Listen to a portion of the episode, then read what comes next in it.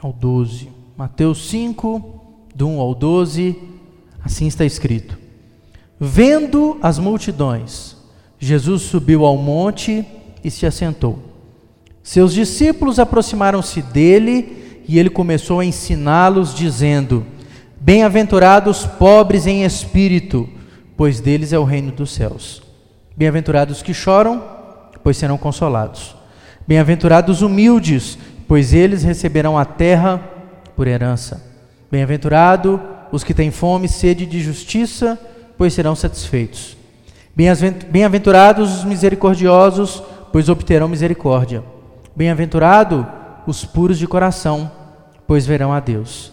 Bem-aventurados os pacificadores, pois serão chamados filhos de Deus. Bem-aventurados os perseguidos por causa da justiça, pois dele é o reino dos céus. Bem-aventurados serão vocês quando, por minha causa, os insultarem, os perseguirem e levantarem todo tipo de calúnia contra vocês. Alegrem-se e regozijem-se, porque grande é a sua recompensa nos céus, pois da mesma forma perseguiram os profetas que vieram antes de vocês. Amém? Curva sua cabeça, vamos orar.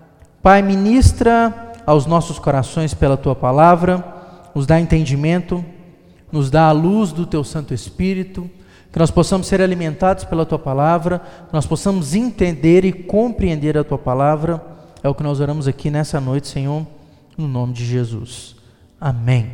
Pode sentar no seu lugar, se acomode, fique à vontade aí. A gente leu aqui o início do principal sermão de Jesus, né? Da principal pregação de Jesus que é chamado Sermão da Montanha, Sermão do Monte. E vai aqui do capítulo 5 até o capítulo 7 do Evangelho de Mateus. E Jesus fala muita coisa, né? Ele senta num alto do monte, os discípulos do lado dele, uma multidão de gente embaixo, ele vai ensinando. E nessa porção específica, né, Jesus faz repetidamente a afirmação, né? Bem-aventurado. A palavra bem-aventurado é mais do que feliz, é muito feliz, bem-sucedido, abençoado.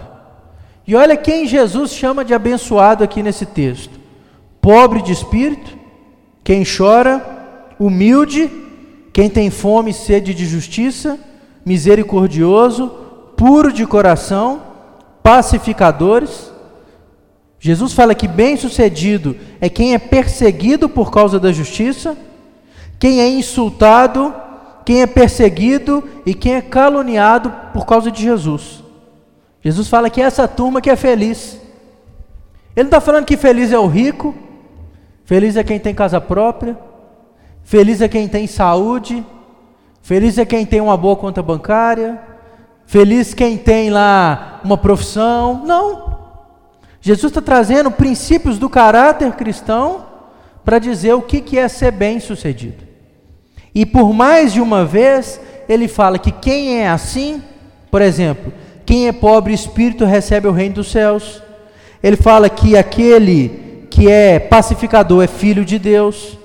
Aquele que é perseguido por causa da justiça, o reino de Deus é dele, e por aí vai.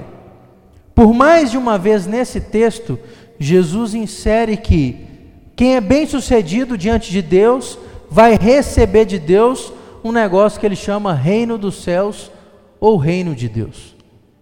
Se você procurar na Bíblia, a primeira vez que Jesus faz um sermão, a primeira vez que Jesus prega, a primeira vez que Jesus abre a boca para falar alguma coisa, Jesus fala o seguinte: arrependei-vos porque chegou o reino de Deus. Evangelho de Marcos, capítulo 1. Se você fizer um estudo aprofundado dos evangelhos, você vai ver que o termo na boca de Jesus que mais se repete é a expressão reino de Deus. Em todo o tempo, você vê que no pequeno grupo nós estamos estudando lá nove semanas sobre parábolas relacionadas ao reino de Deus. E não são todas, não, só algumas. Jesus falou muito do reino, Jesus disse que aquele que é bem sucedido diante de Deus, aquele que é feliz, aquele que é abençoado, aquele que está de acordo com a vontade de Deus, ele vai receber O reino de Deus. Aí é óbvio, claro que passa pela nossa mente, né? O que, que é esse negócio, né? O que, que é esse reino de Deus? O que, que é? Como a gente faz parte? Como a gente não faz parte? Como desfrutar desse reino? Como trazer gente para esse reino? Nós vamos falar sobre isso hoje, mais as duas próximas semanas. Nossa intenção é, de, de maneira um pouco exaustiva, não é muita não, porque fosse muito era para ficar muitos meses, né? Durante três semanas, nós queremos estudar sobre esse reino. Esse reino que Jesus disse que quem é bem sucedido faz parte dele. Que quem é feliz faz parte dele. Então a gente tem que fazer parte dele, né, gente? Se nós somos cristãos, discípulos de Jesus, nós precisamos de fazer parte do reino, entender o reino, pregar o reino, trazer pessoas para o reino de Deus. Então nós vamos hoje começar tentando responder a primeira pergunta, né? O que, que é o reino de Deus? Tem várias explicações. Tem gente que fala assim: o reino de Deus é algo muito subjetivo, porque Jesus disse, mas não explicou. Tem gente que fala assim: que o reino de Deus é o céu, é aquele lugar que nós vamos ainda um dia viver. Tem gente que fala: o reino de Deus é isso aí mesmo que você está vendo, né? é a terra, é esse negócio. Tem gente que fala assim: o reino de Deus é a igreja. Então você tem que estar na igreja, porque a igreja é o reino de Deus. O reino de Deus é um ideal, é um modelo, é um modelo ético de princípios e valores. Existem muitas concepções sobre o que é o reino de Deus.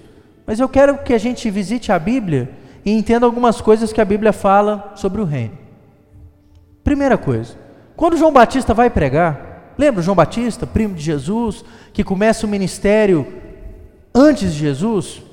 Ele pregava e dizia que a pessoa que viria depois dele traria o reino de Deus. Ele fala assim: aquele que vai vir após mim, né, que eu não posso amarrar a sandália deles, que vai batizar vocês com o Espírito Santo e com fogo, aquele que está com um machado na mão, no pé da raiz da planta, e quem tiver fruto ele vai cortar e jogar no fogo, e ele vai trazer o reino. João Batista dizia que até aquele momento o reino de Deus ainda não estava manifesto. Quando Jesus começa a pregar, Jesus fala assim: olha, arrependei-vos, porque chegou o reino de Deus. Então, uma coisa clara: se você está falando de reino de Deus, Jesus tem que estar nele. Porque antes Jesus não tinha, e com Jesus chegou. Então, Jesus é parte fundamental do que é o reino. E Jesus disse que com a chegada dele, chegou também esse negócio. Chegou esse negócio chamado Reino de Deus. E Jesus vai ensinar uma série de coisas relacionadas ao reino. Por exemplo, Jesus fala que o reino de Deus está dentro de nós. O reino de Deus está dentro de nós. Então o reino de Deus não é algo que você pega, mas é algo que ele trouxe e que está dentro de nós. Tem mais. Se você procurar o significado de reino, Reino é um governo, não é isso? Reino é um estado de governo. Então, se você está falando sobre o reino de Deus, você está falando de uma autoridade que quem está governando? Deus. E se é Jesus que trouxe, quem está mandando? É Ele, porque Ele mesmo disse que Ele recebeu de Deus toda a autoridade, não é isso? Eu recebi de Deus toda a autoridade no céu e na terra. Os discípulos não entenderam isso. Que quando Jesus falava de reino, a mãe de dois discípulos chegou perto de Jesus e falou assim: que quando o senhor começar para valer o seu reino, deixe um filho meu ficar uma à sua direita e outro à sua esquerda. Quando você olha lá o rei, que os reis antigos, né? Ele sentava no trono, quem ficava dos lados do reino era quem trabalhava direto com eles. Era o príncipe, era um governante, era alguém que tinha autoridade compartilhada com o rei. Quando Jesus falava de reino, o povo estava pensando nisso. E quando alguém pediu para Jesus, deixa meus filhos ficarem à sua direita e à sua esquerda, qual foi a resposta de Jesus? Você sabe o que você está pedindo? Porque a direita e a esquerda de Jesus ficou quem, gente? Os dois ladrões para morrer lá na cruz, né? Você sabe o que vocês estão pedindo? Eles não entenderam. Olha como é que os discípulos não entenderam. Um dia, eles estavam discutindo quem seria o maior no reino de Deus. Lembra disso? E brava aquela confusão toda. Aí Jesus ensina, né? Quem vai ser o maior? Jesus pega uma criança.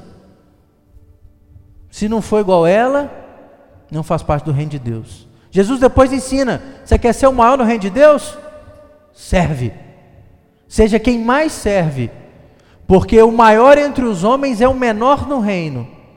E o menor no reino, quer dizer, o maior entre os homens é menor do que o reino, e o maior no reino é o menor entre os homens. Jesus ensina que o reino de Deus, ele segue uma, uma série de princípios e valores que nada tem a ver com esse mundo. Não é um governo político, é uma autoridade espiritual. Então, se Jesus trouxe o reino e é uma autoridade espiritual, em primeiro lugar, o reino de Deus é Jesus governando a nossa vida. Se você é governado por Jesus, se Jesus é a autoridade na sua vida, você faz parte do reino de Deus. Mas se é você que governa a sua vida e a sua própria sorte, você faz parte de outro reino. Não é do reino de Deus. Texto bíblico nos ensina, 1 Coríntios capítulo 4, Paulo ensinando sobre o reino, Paulo fala o seguinte: o reino de Deus não consiste em palavras, mas em poder. Quando a gente ouve a palavra poder na Bíblia, a gente confunde muito. A gente acha que poder na Bíblia é quase um poder mágico, né? é um poder místico, é ter a capacidade de ressuscitar alguém, é ter a capacidade de curar alguém. Quando a gente ouve falar de poder, a gente pensa nisso, né? O reino de Deus não consiste em palavras, mas em poder. Eu quero te falar uma verdade bíblica. Não existe poder espiritual maior do que a vida de alguém transformada. Não tem cura, não tem milagre nenhum que seja maior do que o arrependimento de alguém.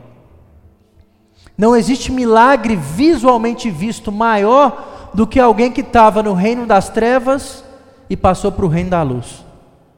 A conversão é a maior demonstração do poder de Deus. E é por isso que Paulo fala que o reino de Deus não consiste em palavras, mas em poder. Qual é o poder do reino de Deus? transformar pessoas corrompidas, pecadoras, mal vistas em filhos de Deus.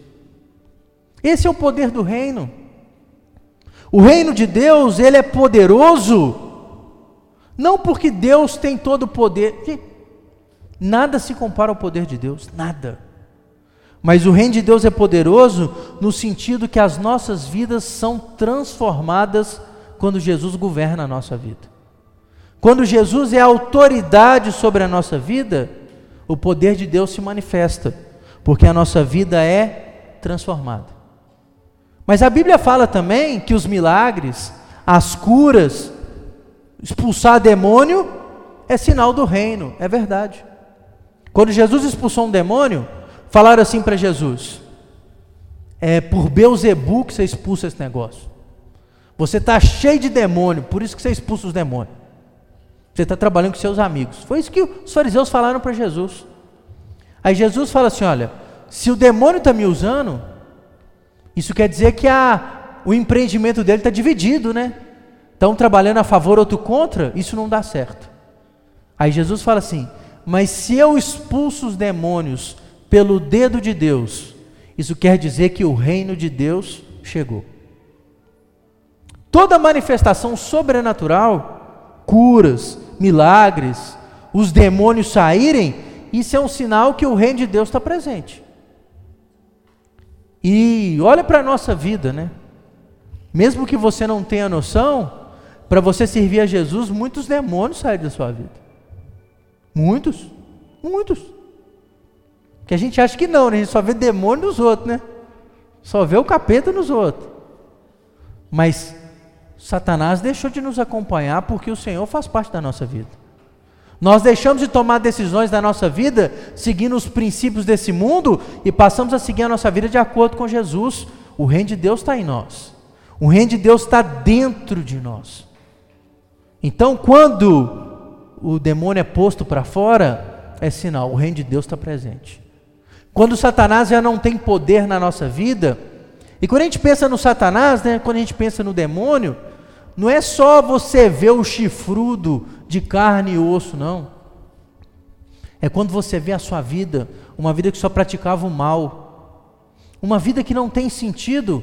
Quantas pessoas você não vê o demônio na vida dele, mas vê ele vivendo uma vida sem sentido? Você não pode ver o demônio, mas a vida dele está sendo vivida para quem? Para Deus que não é. Uma vida que não produz nada, uma vida que não realiza nada, uma vida que não tem sentido algum. Uma vida que é vivida pelo simples fato de um dia passar após o outro. Você pode não estar tá vendo o demônio, mas o demônio está consumindo a vida dele, porque os princípios estão lá. Quando o reino de Deus chega, isso acaba. Quando Jesus passa a fazer parte dessa vida, você enxerga assim: é, Deus está ali. Acabou essa vida sem sentido, acabou essa vida sem objetivo. O que é o reino de Deus? É Deus governar as nossas vidas de tal maneira que as pessoas enxergam o poder dele sobre nós. As pessoas veem vidas transformadas, as pessoas veem que o império das trevas não tem mais domínio sobre nós. As pessoas conseguem enxergar claramente: aquele ali anda com Jesus. O reino de Deus nada mais é do que o domínio e autoridade, o governo de Deus sobre as nossas vidas. Se o reino de Deus está dentro de nós, como Jesus disse, nós vamos avaliar uma segunda coisa sobre o reino. É o que eu chamo aqui de o Espírito Santo e o reino de Deus.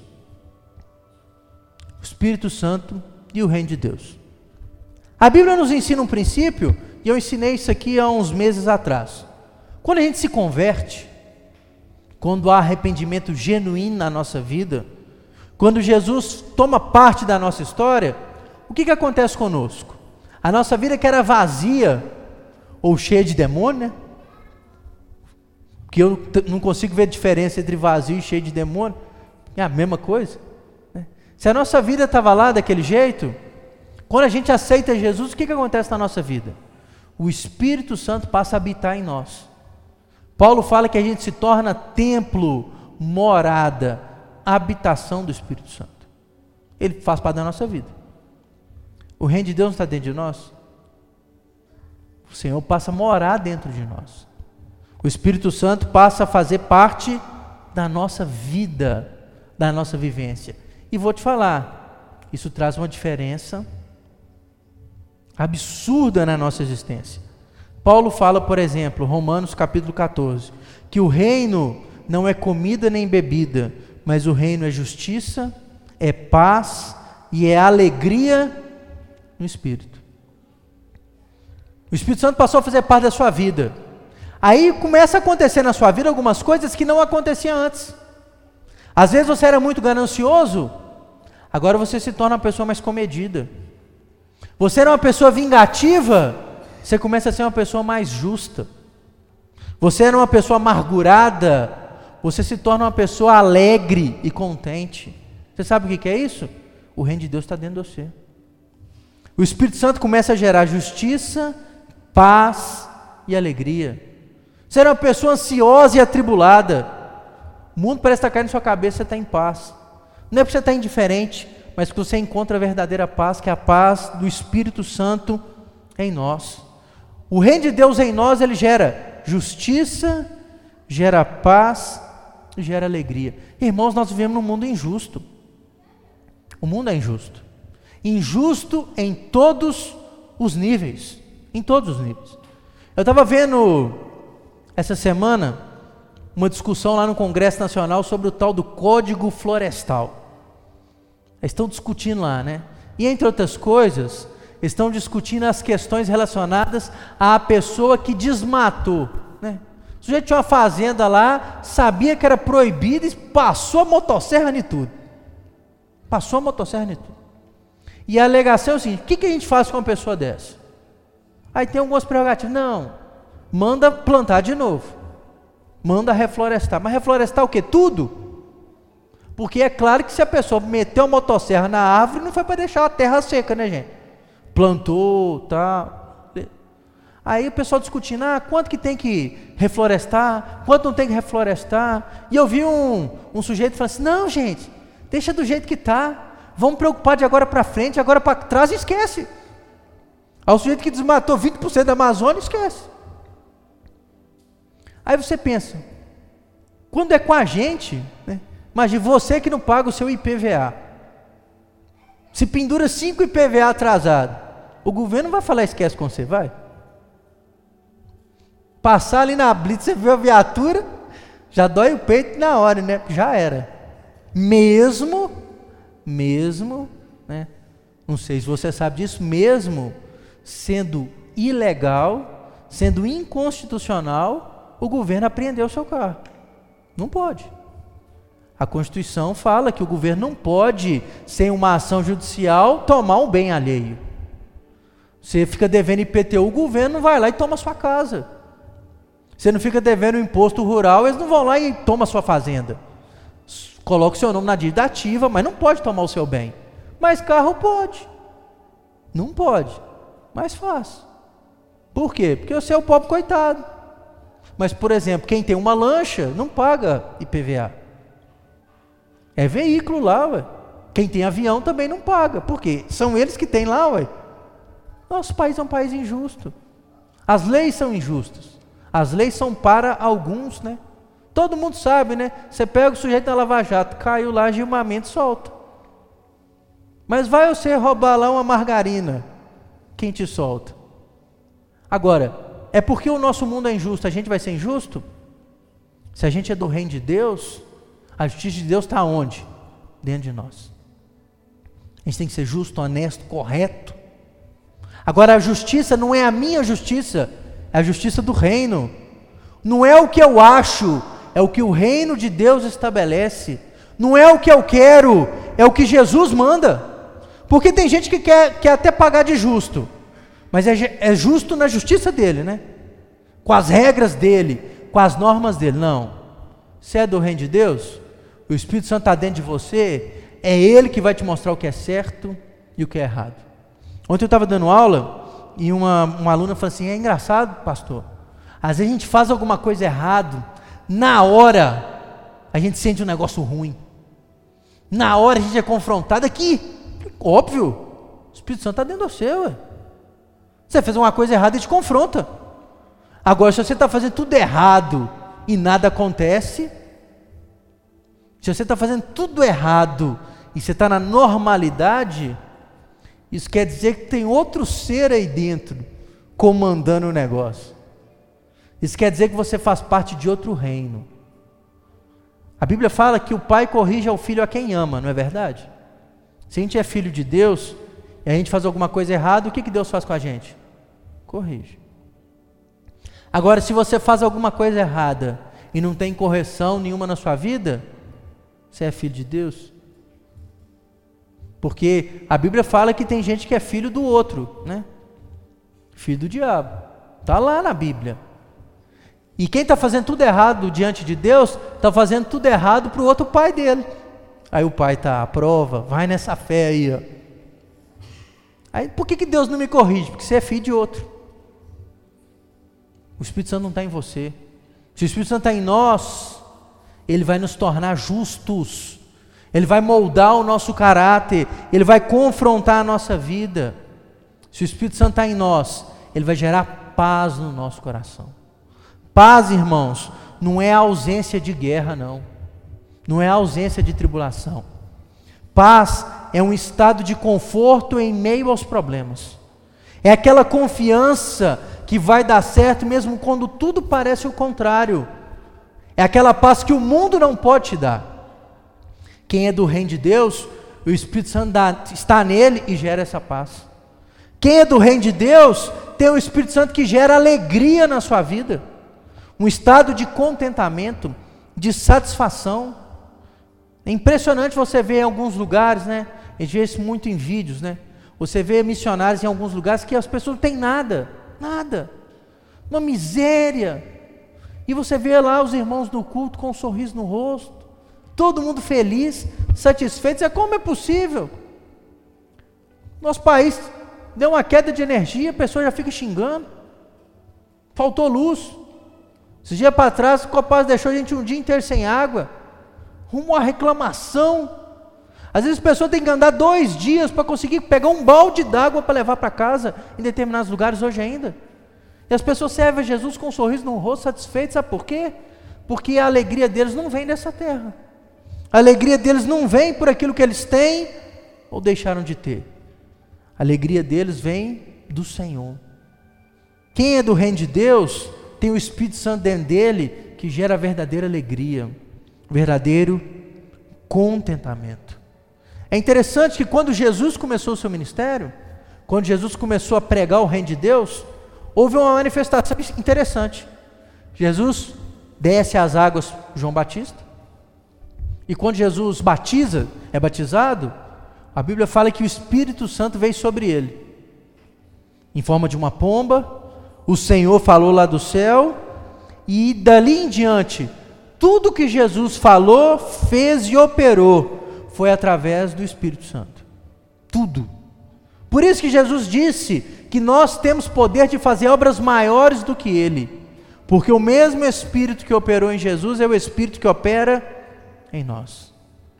O mesmo Espírito que operou na vida de Cristo é o Espírito que opera em nós.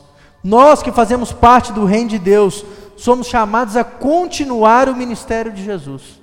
Somos chamados a continuar o ministério do Reino de Deus, porque o mesmo Espírito que estava em Jesus é o Espírito que está sobre nós. O mesmo Espírito que operava em Jesus é o Espírito que habita em nós. Se o ministério de Jesus foi pregar o reino de Deus, o nosso ministério também é. Se o ministério de Jesus foi pregar com poder e autoridade, nós também podemos, porque o mesmo Espírito que operava em Jesus é o Espírito que opera em nós.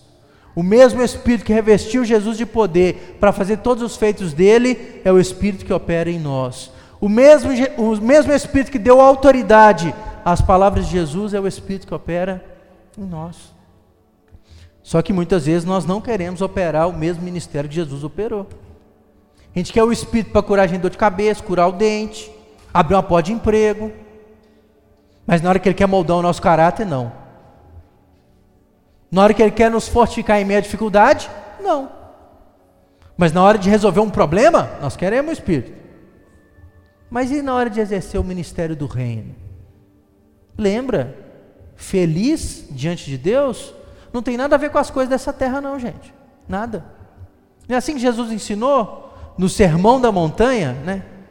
Busque em primeiro lugar o reino de Deus e a sua justiça e todas as outras coisas lhe serão acrescentadas. Quando Jesus fala isso, como é que começa o texto? Começa o texto Jesus falando assim para os discípulos: Por que, vocês estão ansiosos? Por que, vocês estão preocupados com as coisas dessa terra? Olha lá os lírios do campo, tudo bonitinho, mínimos detalhes. Né? Salomão nunca teve uma veste tão bonita igual eles. Olha para as aves do céu, num trabalho de turno, né, não trabalha 12 por 36, não tem aposentadoria, não tem fundo de garantia, nada. Se alimentam bem, vivem, são cuidados. Se Deus cuida da erva do campo, se Deus cuida das árvores dos céus, por que, que Deus não vai cuidar dos seus filhos? Então busque o reino de Deus. Jesus estava falando para eles, parece que era para ecoar para a gente, porque a nossa geração é uma geração ansiosa ansiosa com as coisas dessa terra. A nossa geração é uma geração apegada. Ontem me perguntaram assim, estava dando aula, aí uma pessoa perguntou assim, ô pastor, por que, que ninguém fica falando mais sobre a volta de Jesus, só fala de dinheiro? Eu assim, porque Jesus avisou que onde estiver o seu tesouro, ali estará o seu coração. O coração das pessoas está onde hoje? Dinheiro, nos boletos, nas contas, carro na casa, na viagem, as coisas dessa terra no luxo, na riqueza, nas vestes, tal, no prazer. O tesouro das pessoas é esse. Então elas vão falar sobre o quê? Elas vão ver, vasculhar a Bíblia caçando o quê? Jesus chama isso de outras coisas. Outras coisas. Outras coisas. E Jesus acrescenta as outras coisas, conforme a nossa necessidade, se nós buscarmos em primeiro lugar o reino de Deus. Se nós deixarmos que o Espírito Santo trabalhe em nós se nós deixarmos que o Espírito Santo nos torne pessoas mais justas, se nós deixarmos que o Espírito Santo gere a verdadeira paz no nosso coração, se nós deixarmos que o Espírito Santo traga alegria e contentamento, e se nós assumirmos para a nossa vida o mesmo ministério de Jesus, que era o ministério do Reino de Deus. Semana que vem, Nós vamos falar sobre o que consiste esse ministério do reino. O que, que é esse ministério? O que, que é esse serviço do reino? Qual é a missão que o reino de Deus propõe para nós? Mas que a gente guarde isso. Fazer parte do reino é entender que Jesus é autoridade sobre a nossa vida. Que o Espírito Santo está em nós para nos tornar pessoas mais justas, trazer paz e contentamento para a nossa vida. E se nós temos o Espírito Santo, nós temos que exercer o mesmo ministério de Jesus na nossa vida. Curva sua cabeça, nós vamos orar. Senhor, que nós possamos fazer parte do teu reino, que salvos em Cristo Jesus, nós possamos estar no teu reino, que o teu Santo Espírito tenha liberdade para trazer justiça, paz e alegria na nossa vida. Que nós possamos, na nossa vida, exercer o mesmo ministério de Cristo.